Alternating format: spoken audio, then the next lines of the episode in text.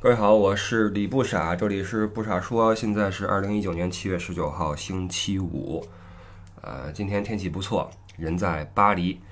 有人说，哎，你不是巴黎黑吗？你不是不去巴黎吗？对的，当我自己组我自己的乐游团队的时候，我是不会把巴黎列为一个我的旅游目的地的。但是没办法，巴黎永远是巴黎。巴黎，瓦格纳说了哈，巴黎是人类所有城市运行的终点，一个城市到头了就是巴黎。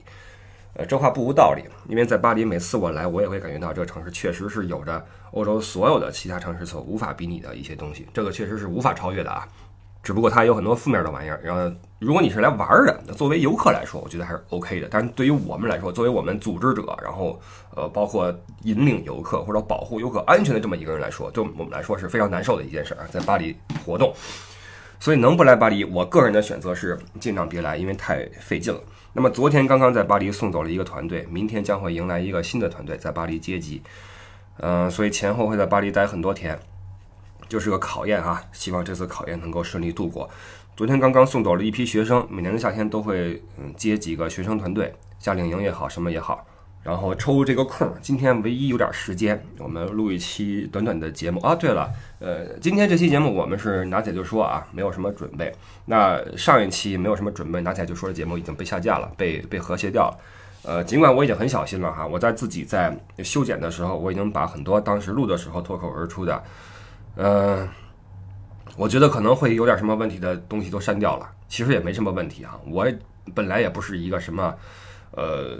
你懂吧？我不是那种危险分子，但是没想到还是不行，还是被下架了。当然，对于这个我也没什么好惊讶的，我也没什么好不爽的。呃，自我阉割嘛，在我的听友群里面，如果谁说什么过分的，我也会提醒说这个东西你不要在我群里说，或者再说的话，对不起了哈，我们就要采取措施了。那怎么办呢？作为这个平台，我觉得我也非常理解，本身你目标就大。里面有什么东西，自然会成为别人首要关注的地方。那么，作为你为了自保，为了自己的正常的运营，你当然要注意自己的平台上面所呈现的内容。所以，有一些敏感的心态，有一些要自保的心态，我是完全理解的。所以说，下架就下架吧。那对于平台来说，我觉得这个事儿是非常呃正确的啊，非常正确的。我我拥护平台的这个做法。实话实说，对于这件事儿的其他的方面，我多半句话都不会再说了。呃，我们说点这个今天想说的啊，再插一句啊，呃，最近感冒了，很很很严重，刚刚在恢复期，之前是呃突然的发生了感冒，然后很很重，因为。在前一段时间我说过哈，欧洲遇到了高温，就我们上一个乐团的时候，三十七度、三十八度在街上走，然后我到了这个团，中间就隔了三四天，一下就变成了十七八度，温差能有二十度啊。同样一个地方，比如说慕尼黑，同样一个国家在德国，温差能有二十度，前后也就是一周的时间不到。所以在这个团我发一些视频的时候，大家就会问。说你不是说你在公众号还写了哈？你在公众号还写了说特别热什么的，还发了好多图片。那为什么今天你又穿长袖了？我觉得大家问这个问题可能是随口一问啊，可能是随口一问。我希望你是随口一问，因为你要知道。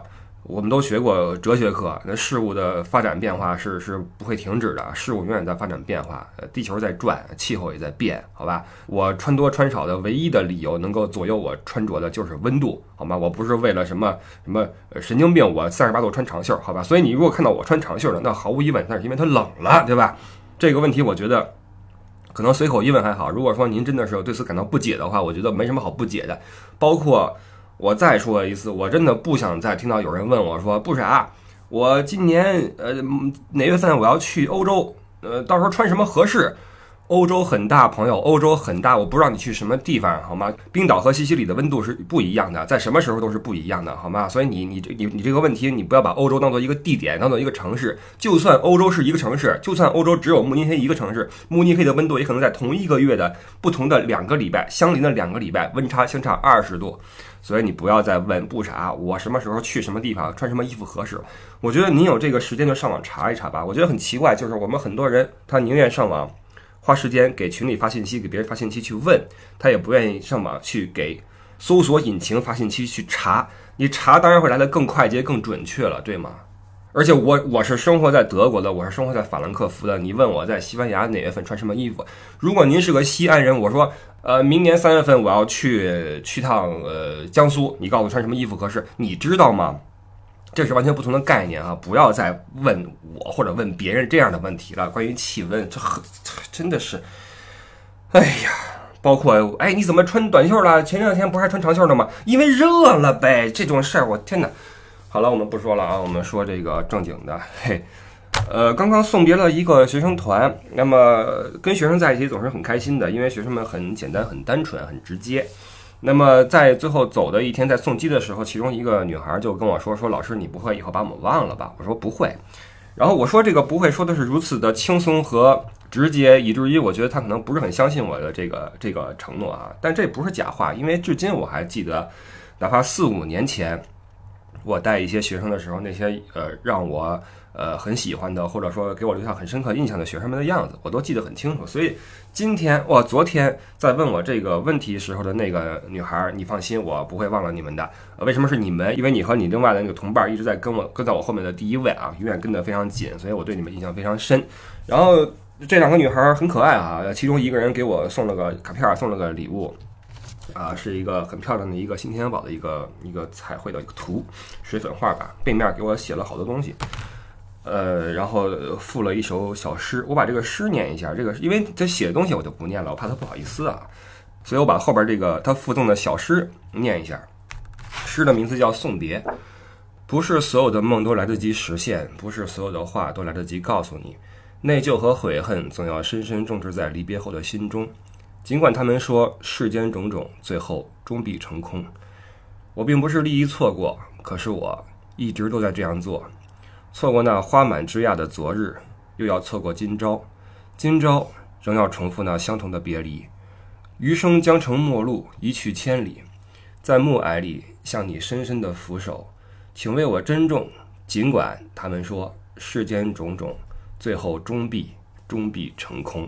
二零一九年七月十八号，在巴黎，这诗有点这个诀别的意思，有点这这这这消沉呐，是不是？我内心中啊，我身上这种不经意散发的忧郁气质感染了这位同学啊？不知道啊，因为什么呢？我们这次带队的除了我之外，还有一个领队，领队是一个比我年轻很多的一个小伙子，非常的帅啊，非常的帅，呃，对学生们非常的好。这个女生也给他送了一个卡片，也有一首诗啊。前面的话我照旧不念啊，我念这个诗。诗是席慕容的渡口，让我与你挥别，再轻轻抽出我的手，知道思念从此生根。浮云白日，山川庄严温柔，让我与你握别，再轻轻抽出我的手，华年从此停顿，热泪在心中汇成河流。是那样万般无奈的凝视，渡口旁找不到一朵相送的花。就把祝福别在金上吧，衣襟的金。而明日，明日就隔天涯。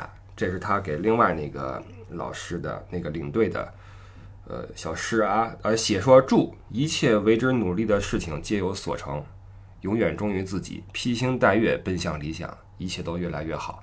日子清静，抬头遇见的都是柔情。这是给他的话啊，给我的是祝一切都好，所到之处皆温暖。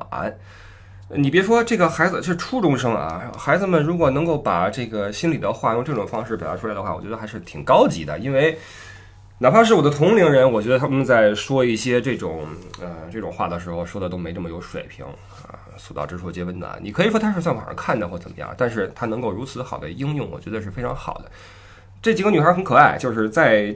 中间有一天，我因为没跟着队活动，我在营地里边歇着。我那时候感冒特别严重，包括现在鼻音很重，而且经常咳嗽啊，大鼻涕。然后这个他们就说：“哎，热狗老师呢？因为为什么叫热狗老师？因为我们这个呃那个领队很帅嘛。然后我我跟他在并排在坐在第一排去拿话筒聊的时候呢，我聊到了《中国新说唱》这个节目，他们很爱看啊，很多高中的学生很爱看。呃，聊了半天，然后我就开始学那个热狗讲话，你知道。”就感觉就蛮好玩，因为，呃，我们两个都姓李，然后他们就分不清楚嘛，一个叫李导，一个叫李队，就分不清楚。然后我说这样好了，你们叫我热狗好了啊，我就叫我热狗老师。然后他们说，那你身边就是吴亦凡，因为在那个综艺节目里面啊，中国新说唱那综艺节目里面，热狗边上坐的是吴亦凡，于是就留下了这么一个外号啊。所以他们那天就问说，哎，怎么热狗老师去哪儿了？怎么没来呢？然后营地里边有个老师就跟他们开玩笑，就说热狗走了啊，就以后换导游了，嗯，他就不跟你们再走了。然后几个女孩一着急就哭了啊，当时就呜呜就哭了。然后吴亦凡就觉得很好玩，吴亦凡就安抚了半天，跟我说了一下这个事儿。然后这个学生们当时就给我录了个视频，录了个音频啊，很有意思，我给你们放一下听听啊，放一下啊。说吧。一二，好的，我们爱你。hot dog 啊，hot dog，这个学生们给我隔空送上了祝福，特别好玩的几个几个女孩。然后最后走的时候，我说，呃，这样吧，你们给我一个卡片，我说我也送你们个礼物，只不过呢，你们回去之后我才会给你们这个惊喜。然后他们是昨天走的嘛，昨儿是巴黎起飞，经过慕尼黑转机到北京。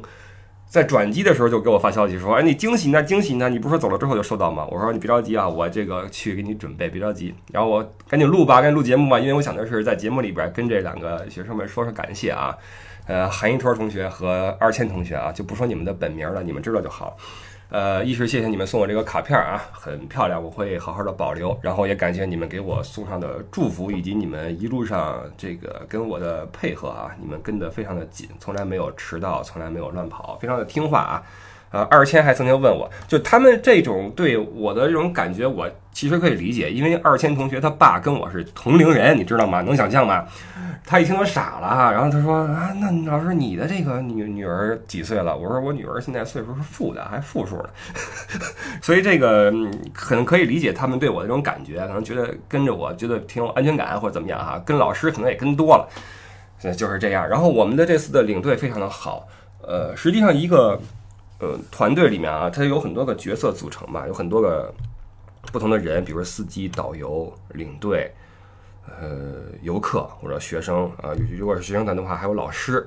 那么一个团队能不能正常的进行，或者说它的完成的呃是不是出彩儿，需要大家一起努力。那这次的领队，我们的吴亦凡老师就非常的认真负责，又帅又负责啊，特别的棒，因为。种种的不干人事的领队我见太多了，但是这次这个领队真的是特别的好啊，对学生非常的负责，每天晚上去查房，然后包括早上起来学生起不来，进屋去拉学生起床，这事儿搁我的话，我给学生踹起来，你知道吗？你敢不起床我？啊，这哥们儿太耐心了啊，然后对学生特别的好，不论是男生还是女生都很喜欢他。那所以像 Chris Wu 啊，这个这次的李队表示感谢。他现在是在英国啊。那这次我们这个团队从头到尾没有丢任何东西，没有出现非战斗减员，没有被偷被抢，没有出现什么意外，完全是跟这位领队的付出是划等号的。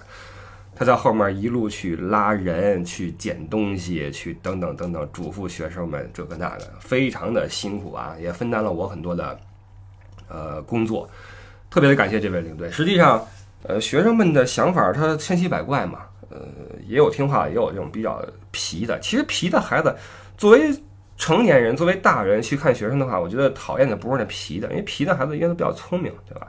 聪明的人他知道揣测你的意图，只要他那本质不坏的话，他不会给你捅大娄子。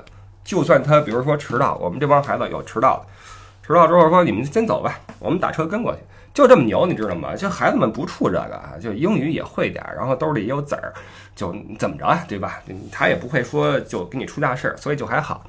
就让你生气的是那些特皮的孩子，就是说他。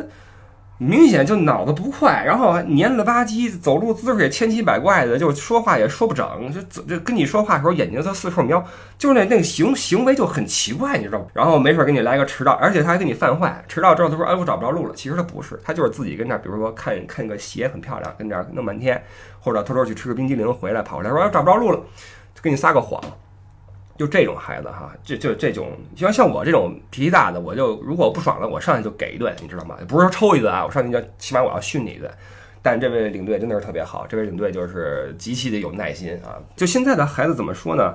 其实家里面的教育是至关重要的，就是你们家孩子其实，我觉得跟老师也就是学点知识。老师那点东西，就是身上那点东西，其实更多时候是学生的笑柄。我觉得老师的，如果说你呈现的状态不够好，或者说你身上有什么毛病什么的，你会被学生无情的当做一个笑柄。这次来的这个团队，我觉得，我觉得现在这师资力量，这这怎么哎啊？这这这，懂我意思吗？就怎么回事儿？就是这这这这这这出来这形象，这你，哎呀，我我有点。吃惊啊！我有点吃惊，就学生们已经很，呃，跟得上时代，很国际化了。怎么老师怎么没没比我大几岁呀？这是怎么回事呢？而且那行为举止就已经是，哎，如果说您，哎，我这这该不该说呀？我是觉得说，哎呦，我天哪！反正我是我是觉得有点有点糟心啊，有点糟心。我就算了，不说了吧，不说了。哎呦，你一下把我给憋住了，我都不知道该说什么好。就是如果老师你的形象很糟糕的话，而且你不自知的话，注意这很要命啊！你的形象又糟糕又不自知，所以我觉得作为老师一定要谨慎，就是你的你的行为举止，呃，包括现在的孩子，其实现在孩子你不能拿他们当小孩看，尤其是高中部的，高中你看高二、高三的、高一的什么的，这么说吧。很多行为家长都不管，因为孩子们如果说有一些出现一些，比如说在学校里面不不允许做的事情的时候，家长都不管，所以这就很尴尬。如果家长不管的话，你说老师管不管？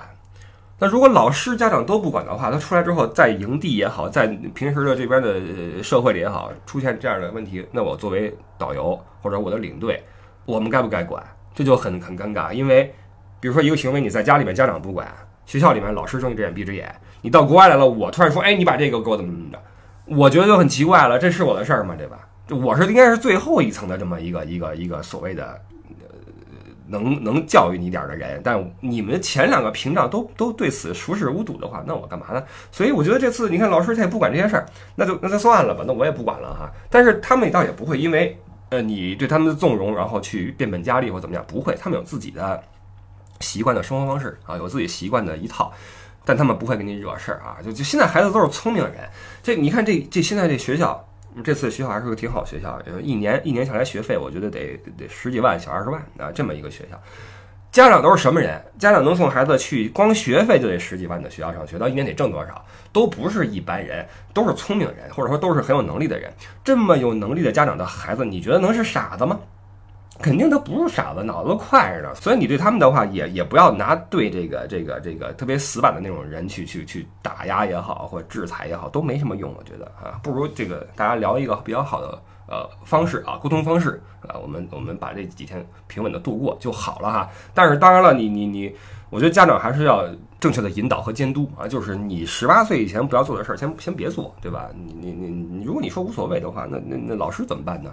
老师如果不管的话，我怎么办呢？就很奇怪了哈。不过就像我刚才说的，真正让我头疼的根本就不是这些孩子，这些孩子很可爱啊，非常可爱。这些大孩子跟我聊点什么综艺节目呀，聊点什么时尚啊，聊点什么接球啊什么的哈，都都或者说跟那个那个吴亦凡聊点什么啊更潮的玩意儿啊，什么街舞什么的哈，就聊得很很开很开心。反倒是那些什么笨大不小的，就是那那那脑子有点就就很奇怪的那些孩子哈，又脑子又奇怪，行为又怪异，然后还不跟你说实话那种孩子，就就有点找灭，你知道吧？就这个团也很奇怪啊，就从头到尾啊，十三天没有一天是没有一个人迟到的，就天天有人迟到，永远有人迟到，然后迟到的反正就是那么那么那么几个人吧啊，那么几个人，在这一点上，这个团做的是很差劲的，我必须说，但是我也没跟他们说任何的。过多的东西，因为我已经过了那种，呃，把自己站在一个教育者的身份去语重心长的跟他们讲话的这个时代了，时期了啊，我不是这样的一个一个状态了。在呃很多年以前，我会视情况而定，我觉得这帮孩子不错，我可能会说一些发自肺腑的东西给他们听，他们也听得进去。但我发现，如果你们也不怎么爱听这些东西，我的讲解你都不听，我说这些你更不会听，对吧？那有什么意思呢？我也就不提了。然后这次有吴亦凡在，有那个那个我们的李队在，他是很认真负责的哈。我我我还我，他最后在去机场的路上给孩子们做了一个总结发言，给孩子们说了一些很认真的话啊。总结下来有几点，有三点：第一是保持善良，第二是好好学习，第三是珍惜感情。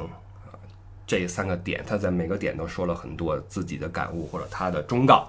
给孩子们啊，保持善良，好好学习，珍惜感情。我觉得这说的非常好，嗯，非常好的弥补了我没有去提这些事儿的空白。因为还是最好有这么一个人，一个心中还是有一些理想主义的人啊。其实我也有，只不过我没有在这次拿出来啊。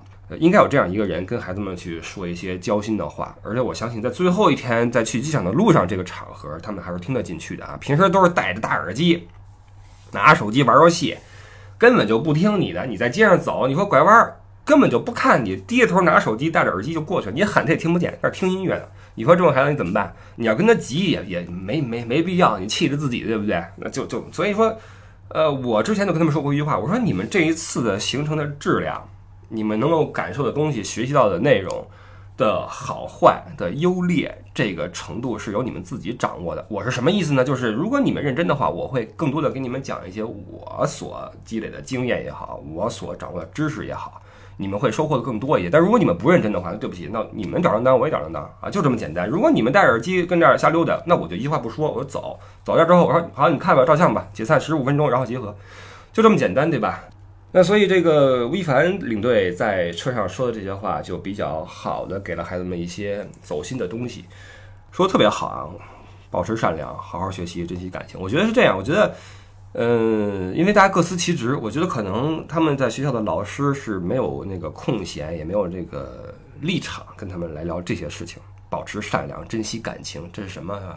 我觉得他们可能都不是很听得懂，或者说觉得，哎，有人居然提这东西，觉得还挺标新立异的。我有这个感觉啊，我觉得这些老师可能平时已经顾不上善良和情感这种东西了，他们可能所在乎的就是学生的一是呃人身安全，第二就是学习成绩，可能除此之外也没有什么精力去考虑别的别的事情。所以为什么说学生们的留学或者游学是很很很有帮助的？因为他们可以在短时间之内接触到一些。在学校外，呃，接触不到的人，然后这些人对他们是真心的，也会给他们一些新的感悟和呃观念的灌输，这是一个好事儿啊！感谢李队啊，说的真好，真的，我看着这这这几个字，我觉得说的真好。呃，他比我小十二岁，我觉得在十二年前，可能我也是这样一个人啊，比较有有有理想、有热情的一个人。然后那个。这位呃，一凡队长啊，希望你在英国以后一切都好啊！谢谢对我的帮助啊，替我分担了很多的工作，感谢。好吧，这就是我们刚刚送完的这个团组的情况。那么很快要开始一个新的团队了。有人问我说，今天我在二车看到有人说，哎，话说不傻，好久没露面了啊，这个是不是又又玩去了或怎么样啊？不是啊，并不是。你比如说，比如说我在巴黎的最后一天，我要赶在九点半之前进卢浮宫。然后赶在嗯下午一点半之前到蒙马特高地去开始一个活动，然后赶在四点四十五之前去荣军院，然后及时晚餐，然后之后还有一个游船项目要安排，非常的紧张，因为巴黎的旅游资源太过于紧缺了，尤其现在卢浮宫改革，它的票务在改革，在限流，导致里面呃一片混乱啊，蒙娜丽莎那个画又搬家搬去了别的地方。就导致里面的路线一一塌糊涂，然后就就非常非常乱。我这一天下来，我真的我连我身边的人都没什么机会说几句话，更何况群里面，我真的顾不上，完全顾不上。所以这几天如果有人艾特我问什么问题什么的，我对不起，没时间啊，真的是没时间。这个，嗯，这一个月啊，这整个月我在外面忙，而且这个工作的特点就是你不能够出错啊，你如果一招不慎的话，会满盘皆输。比如说你一天的时间。呃，超时的话会可能会产生费用啊，然后导致第二天的车无法嗯尽早的出发，因为大巴车每天晚上停车的时间是有法定的限制的啊，必须要停超过多长时间才能够打火去启动。那么这样的话，你就可能会影响第二天的行程，因为你晚出发了。所以这个是一环套一环，很紧张，非常紧张，所以要 很谨慎的去处理哈。所以没什么功夫去弄别的事儿，就就是这样。然后关于这两位呃可爱的女生，嗯。在此呢，也向你们表示我的感谢和祝福。希望你们，呃，学习的事儿我就不提了，但希望你们以后的生活中能够不断的学习到新的正确的知识，然后每天都有开心的事情出现。然后不论你们是在学校里面，还是在家里面，还是以后到了社会，都一切顺利，好吧？呃，谢谢你们的出现在我的身边。好，感谢韩一托，感谢二千，感谢我们的。听友们，这一期节目我相信不会被下架的。OK，那么我们就下一期再接着聊。这里是不傻说，新浪微博艾特李不傻，呃，公众号是不傻说。感谢各位的收听，我们下期再见，拜拜拜拜拜拜。